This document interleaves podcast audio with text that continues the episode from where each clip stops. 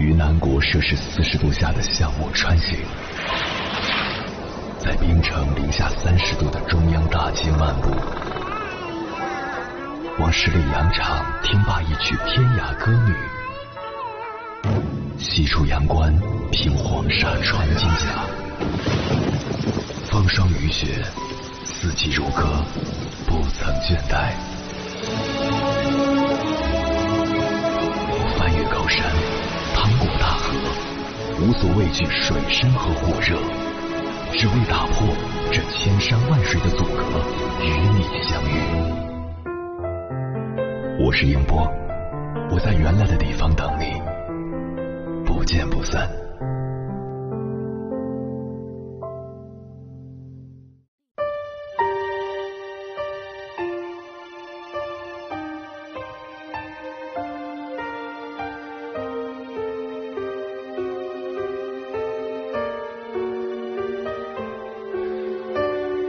前段时间回母校北师大参加了一个活动，活动结束后打车回家，遇到一位女司机师傅。她看我在大学门口上车，就和我聊起了高考。她说我老家有外甥，今年参加高考，上周问他考得怎样，能不能上中科大。他说上一本问题不大，其他的不敢说，但感觉上一本又没什么意思，必须要上九八五二幺幺。我说能上一本就已经很不错了，何必那么勉强自己，给自己那么大压力？司机师傅说：“你不知道他的情况，因为回家的路程有点远。作为司机师傅的倾听者，我大致听完了这个孩子的故事，暂且就叫他强子吧。强子在五岁时母亲去世，仅靠农村的父亲拉扯大。父亲身体不好，在农村也没什么收入。”强子现在读高中了，成绩很好，每年的奖学金和学校给的贫困生补助大概有六七千元，足够他生活。强子没上过幼儿园，因为母亲去世早，他是直接上的小学一年级。他小时候特别懂事，学习很努力，不把作业写完是不会出去玩的，哪个小伙伴来喊都不理。高中时，强子模考成绩已经在全县名列前茅。学校去年还带他们尖子生去南京、杭州旅游散心，着实在校园里拉了一把大大的仇恨。司机师傅说，虽然高考竞争很激烈了，但考大学并不是难事。现在的孩子哪个不是大学生？自己身边也有一些朋友家的小孩，大学毕业了。工作也没找好，着急忙慌的，好不容易把工作定下来了，家里又开始琢磨着要不要给孩子安排相亲，愁死人了。还是要努力考重点大学，以后的选择面要大些。强子对自己的要求也很高，从未松懈过。自小就懂事的他，把学习和生活都安排的井井有条，从未让父亲操过心。某次考试，化学老师判强子某一题答错，他拿着试卷跑去老师办公室理论，要老师告诉他到底哪里做错了。据说这道题后来惊动了他们学校全体的化学老师，还专门研究了强子的答案。最后的结果是强子赢了，老师判错了。司机师傅告诉我，他这样不好，以后容易吃亏，跟个愣头青似的。直接跑到办公室找老师理论，差点没让老师下得了台。我说，至少在学校里坚持己见、据理力争的较真，还算不得坏事。认真的学生不是太多，而是太少了。都说真正的学霸，除了自己能拿到九十加以外，还能送出很多六十加的助攻。强子无疑把这种学霸精神发扬光大了。因为老家的屋子几近倒塌，强子周末也不回去，就在学校宿舍待着，或者去教室看书。学校有学生的成绩不好，老师们估计被问的烦了，就打发他们去找强子，说那家伙是解题高手，有难题去找他。后来强子有空的时候，就客串起了周末老师的角色，给差生们讲解题目。他虽是学生身份。却比老师讲题更接地气。渐渐的，在他的辅导下，那些差生们的成绩逐渐有所进步。家长们很奇怪，本来以为周末不回家的孩子又跑出去玩了，没想到月考的成绩却上去了，百思不得其解。后来不知道哪个孩子走漏了风声，家长们才知道有个身世可怜的学霸在义务给孩子们讲课，顿时找到了情感上的宣泄口，纷纷带着钱来找他说要补交学费。强子虽然家里贫困，却也醇厚朴实，拒绝了家长的好意，表示自己给大家讲讲课，一点举手之劳而已，不足挂齿。家长们看他不收钱，立刻又换了主意。每次给自家孩子买衣服、买鞋子时，也估摸着强子的身材尺寸，悄悄的给他带一份。给自己孩子带牛奶、零食的时候，也特地多带一大包。到学校找到强子，家长们也不管他再三的拒绝，放下东西就跑。强子也只好收下叔叔阿姨们的好意，收下这份温暖。有住的离学校比较近的家长，还让孩子周末连拖带拽的把强子领到家里去吃饭，说是要增加营养、补充能量。学校食堂里的饭菜又能有多少油水呢？都是长身体的时候，不能耽误了孩子们的发育。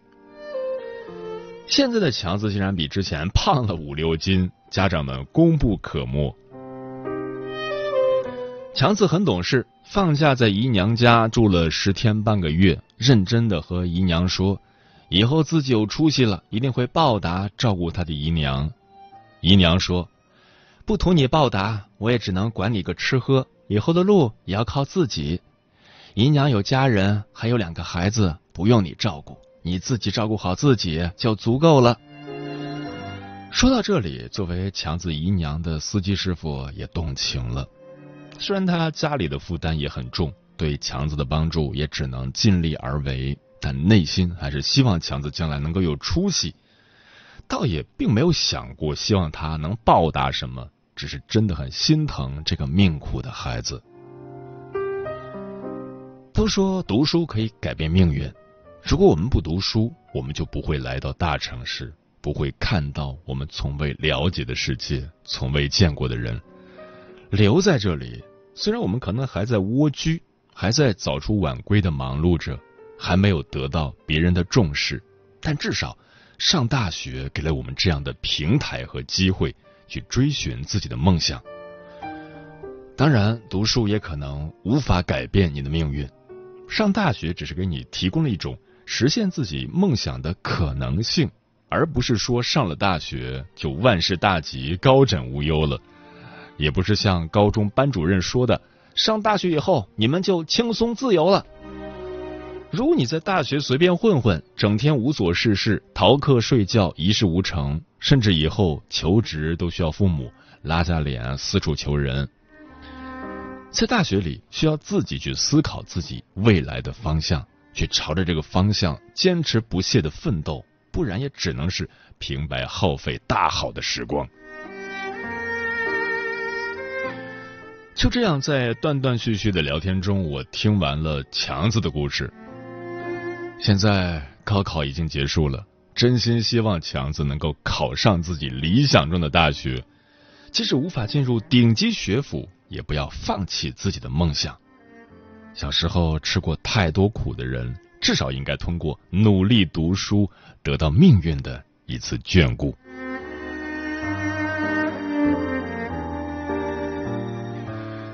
接下来，千山万水只为你，跟朋友们分享的文章选自妈妈抱团，名字叫《读书的意义到底是什么》，作者淼淼妈。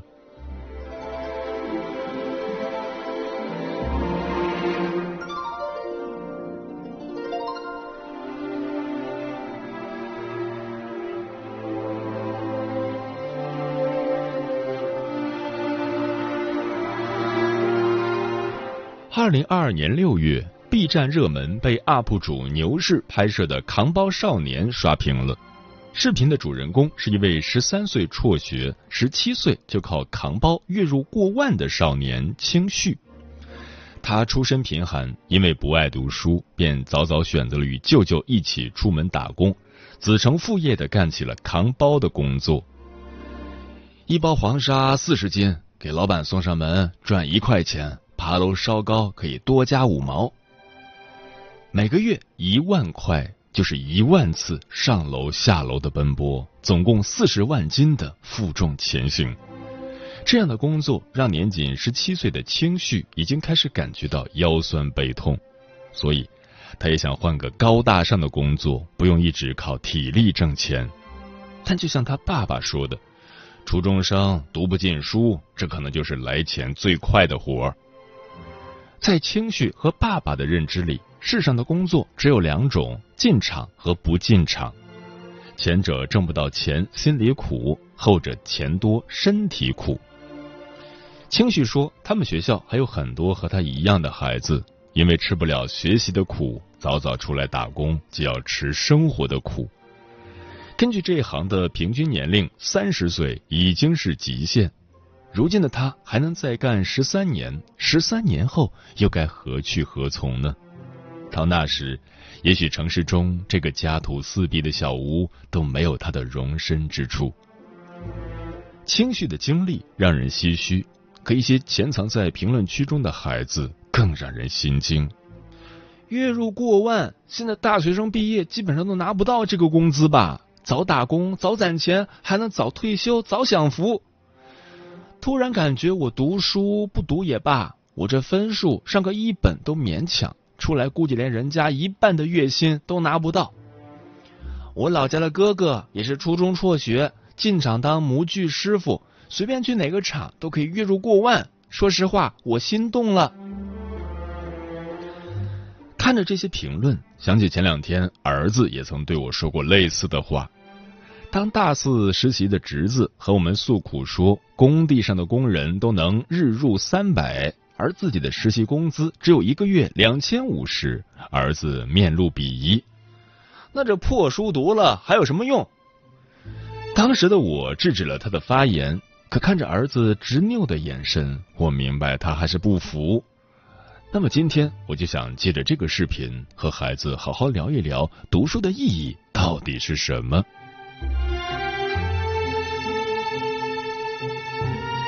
读书能够让你拥有更多选择权。如果在你眼中月入过万就已经是让你满足的高薪，那妈妈想告诉你，这几乎是清绪一生的收入上限，却是名校生们的收入下限。之前，C 九高校联盟晒出过应届毕业生的年薪数据。C 九联盟指的是国家第一批“九八五”工程的一流大学，包括清北、复旦、上交、南大、浙大、中国科学技术大学、哈工大和西安交大，共九所高校。其中，南京大学调研显示，本科毕业生的年薪平均值为十四点九二万，中位数达到十二点九万。硕士毕业生的年薪平均值为十八点二八万，中位数达到十五万；博士毕业生的年薪平均值为十八点七万，中位数达到十五点八万。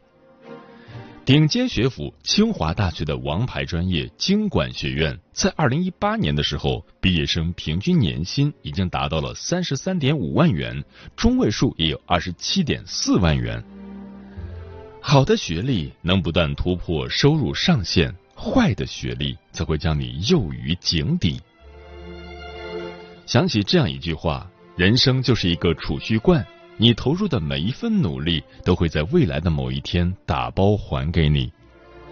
浑浑噩噩的人永远没有选择权，只能被动接受命运安排。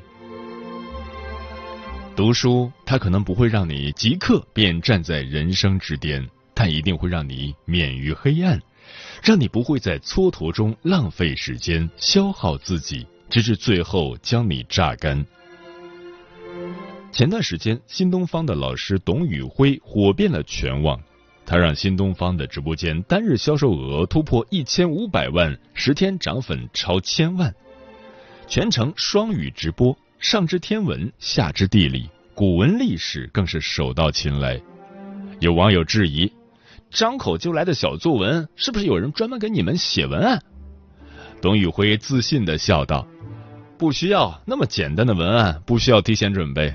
老师在镜头前张嘴就来的东西，取决于这些年读的书。价值感需要拉长的时间才得以体现。这是读书带给他的自信和底气。在教培行业深受重创的当下，多少人丢掉了工作，未来不知何去何从时，董宇辉用自己的故事给大家交了一份满意的答卷。事实证明，有实力的人即使身处黑暗，也能活成自己的一束光。人生不可能一帆风顺，时时都顺势得意。可是，好好读书却能够让你在遭受挫折、失意时触底反弹。也许你也会存在困惑：不读书一定过不好吗？的确，这世界存在一小部分人没有读书，却依然衣着体面。但你要明白，有个词叫做幸存者偏差。你无法确认自己是否是幸运的极少数，更无法拿自己的未来甚至一生去赌。赌赢了，也许是衣食无忧一阵子；但赌输了，一定是穷苦潦倒一辈子。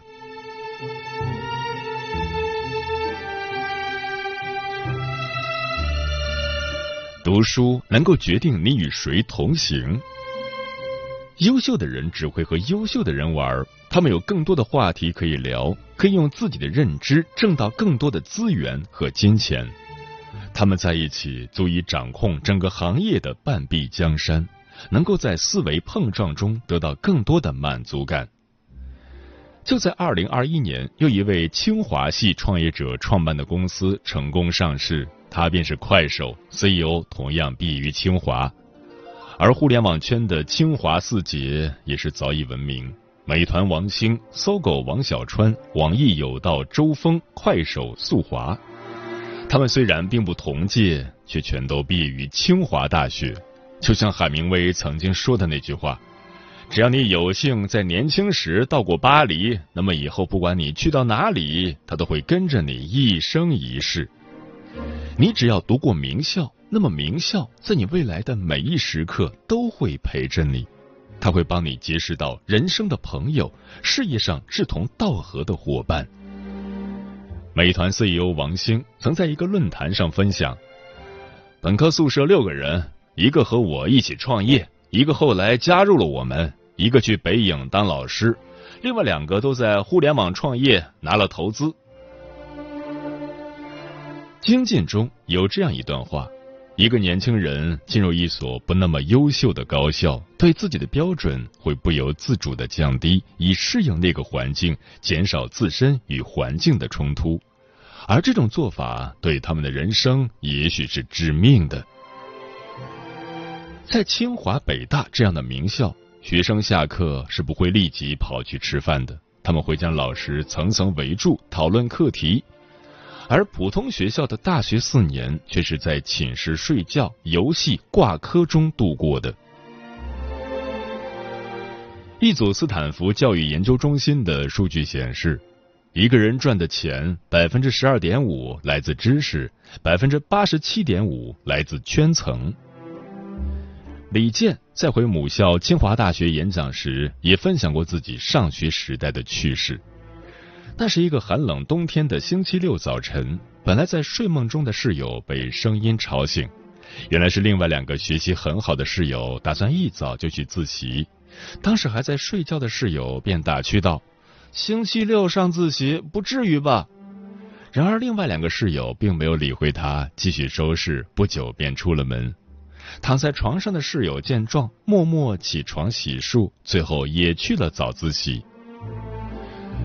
孩子，读书真的可以决定你的圈层。一个高质量、积极的圈子，是能够激励你去到更优秀的世界的；而一个平庸、堕落的圈子。或许可以让你感到安逸从容，可最后它也会像毒药一样侵蚀你，让你变得甘于平庸、安于现状、懒惰成瘾，沦为井底之蛙。努力读书，接触到更优秀的圈子，不仅未来能够为你提供更多的潜力，还会倒逼着你优秀。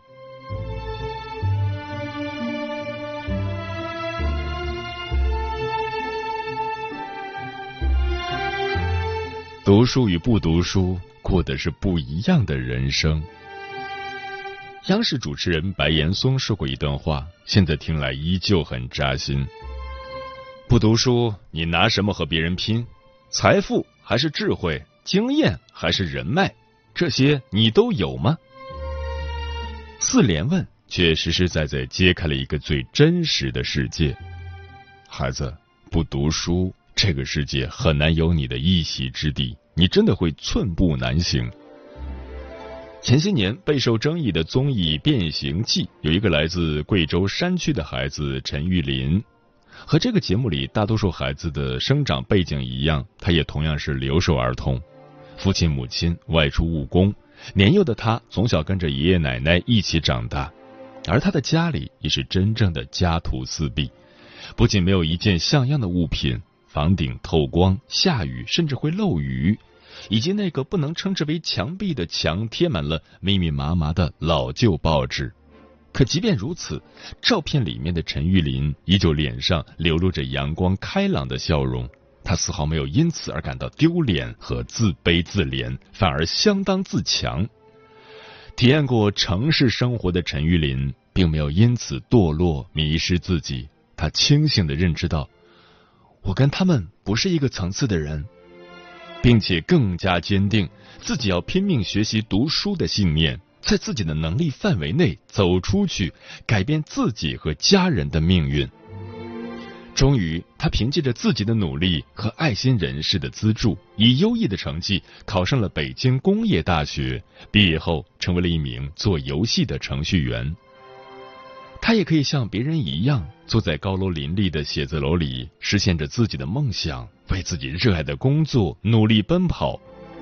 陈玉林的人生，在他下定信念努力读书那一刻起，就发生了改变。也许他没有大富大贵，可从他这一代起，他不用再吃生活的苦，他可以有一个足够有尊严的人生。孩子，这就是读书的意义，它是能够改变命运最公平的机会。李雪琴早期在一个访谈节目中分享过一个塑料袋理论。从小他们家里就一个习惯攒塑料袋，也不知道它有没有用，就攒着，因为说不定哪天你装什么东西，这个塑料袋就派上了用场。孩子读书也是如此，它不一定马上就能让你飞黄腾达，拥有一个完美的、令人艳羡的人生。但会让你在未来的某一刻不会被生活为难、生计所困。它能让你未来拥有更多选择的权利，选择自己喜欢的工作、想要的生活，而不是沦为被迫谋生、被生活磨平了你的棱角却束手无策。别忘了，那些过上你向往中生活的人，都是能够坐在冷板凳上，日复一日的将青春交付给书本的人。终有一日，你受过的苦、忍过的痛、熬过的寂寞和孤独，会变成一束光，照亮你前行的路。